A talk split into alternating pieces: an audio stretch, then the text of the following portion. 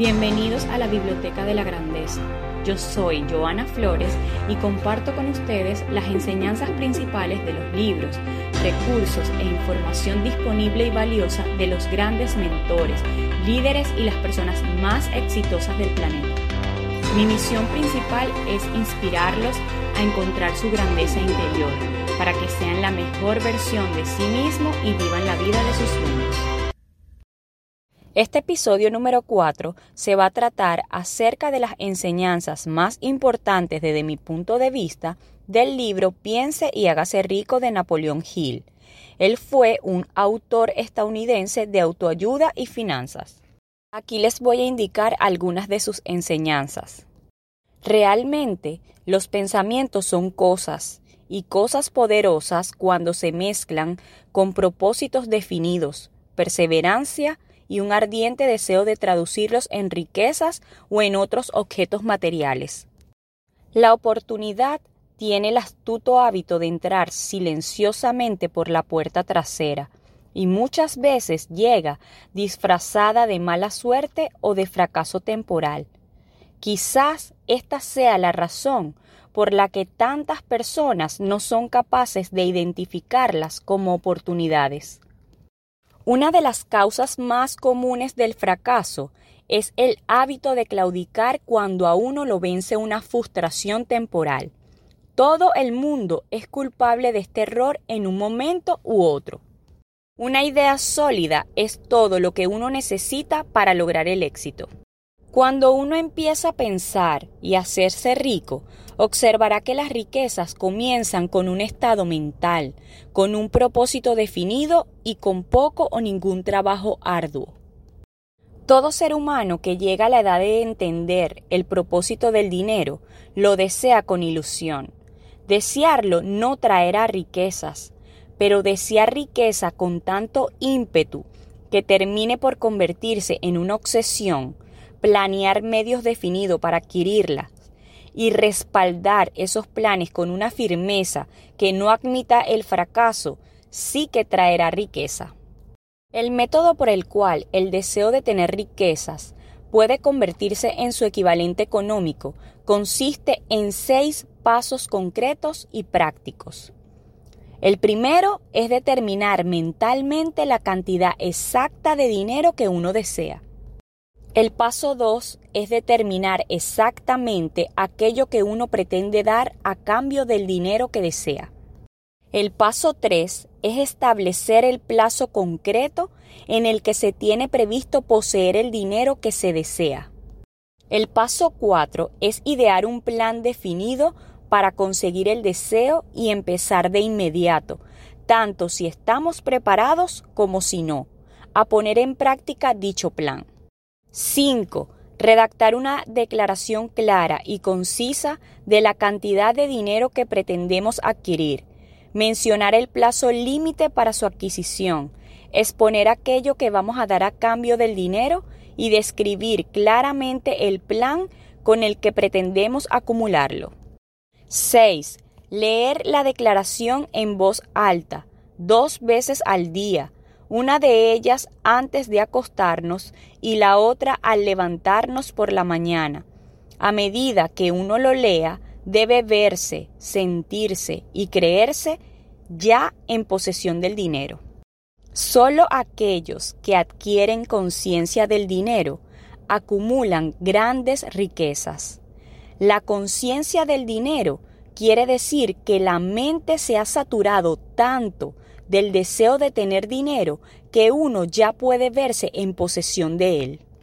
También debe saber que uno nunca puede tener riqueza en grandes cantidades a menos que se crezca en su interior un candente deseo de tener dinero y realmente crea que lo poseerá. Un deseo ardiente de ser y hacer es el punto de partida del que un soñador debe despegar. Los sueños no son productos de la indiferencia, la pereza o la falta de ambición.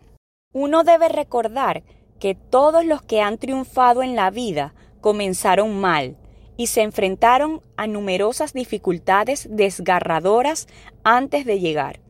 El momento decisivo en las vidas de aquellos que tuvieron éxito usualmente llega en una etapa de crisis a través de la cual se les presenta su otro yo.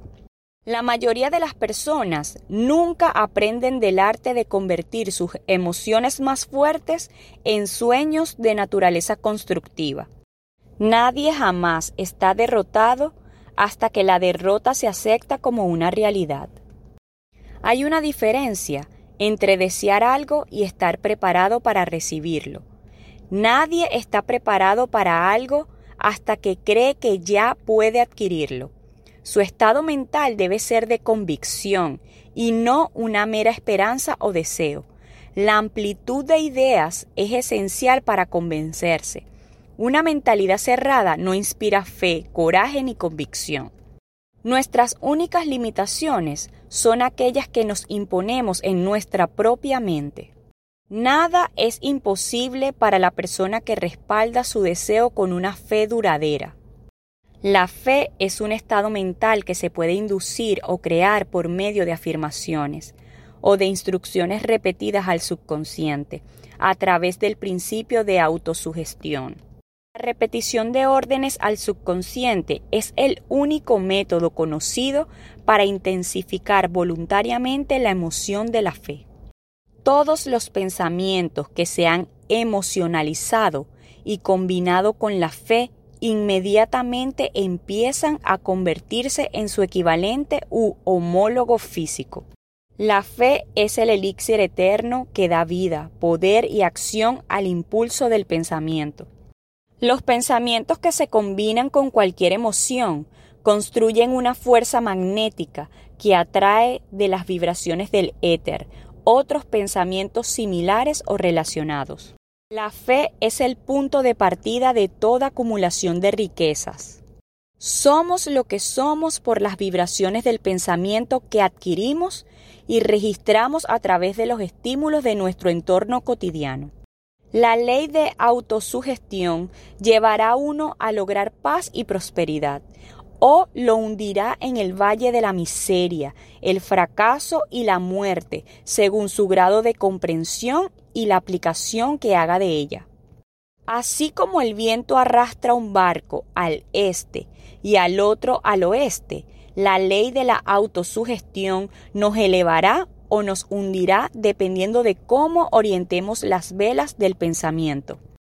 La emoción del amor en el corazón y el cerebro humano crea un campo magnético favorable que provoca una afluencia de las vibraciones más altas y buenas que inundan el éter. La mente no tiene limitaciones, a excepción de aquellas que admitimos. Tanto la pobreza como la riqueza son vástagos del pensamiento. A través de los pensamientos dominantes que uno permite que estén en la mente consciente, tanto si son positivos como negativos, el principio de autosugestión alcanza voluntariamente el subconsciente y lo influye con estos pensamientos.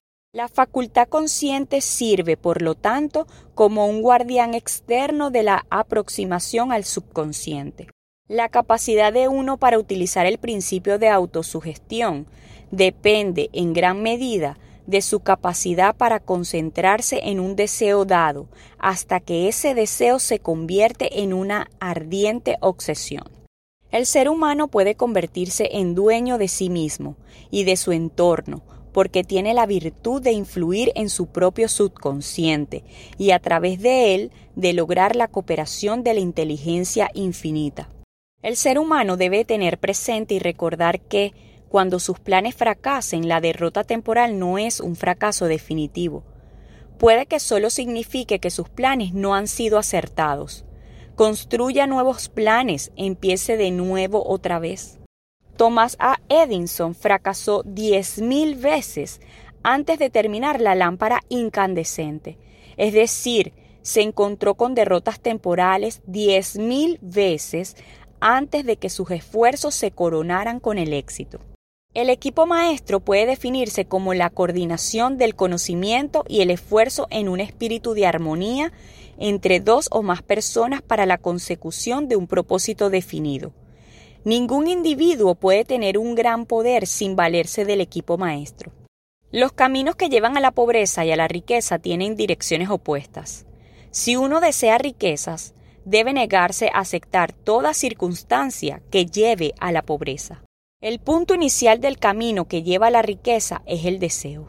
Haciendo una pausa de nuestro espacio, si estás en busca de los mejores servicios de limpieza residencial, comercial y postconstrucción en Miami, te recomiendo ampliamente KG All Cleaning. Síguelo por todas sus redes sociales y plataformas como KG All y llámalos al 305-423-1307. 305-423-1307. El lema de este espacio es el conocimiento es poder. ¿Y qué es el conocimiento y el poder sin acción? Absolutamente nada. Entonces, empiezas donde estés, empieza como estés, pero empieza ya. Gracias por escuchar mi podcast, suscríbete y nos vemos en el siguiente episodio.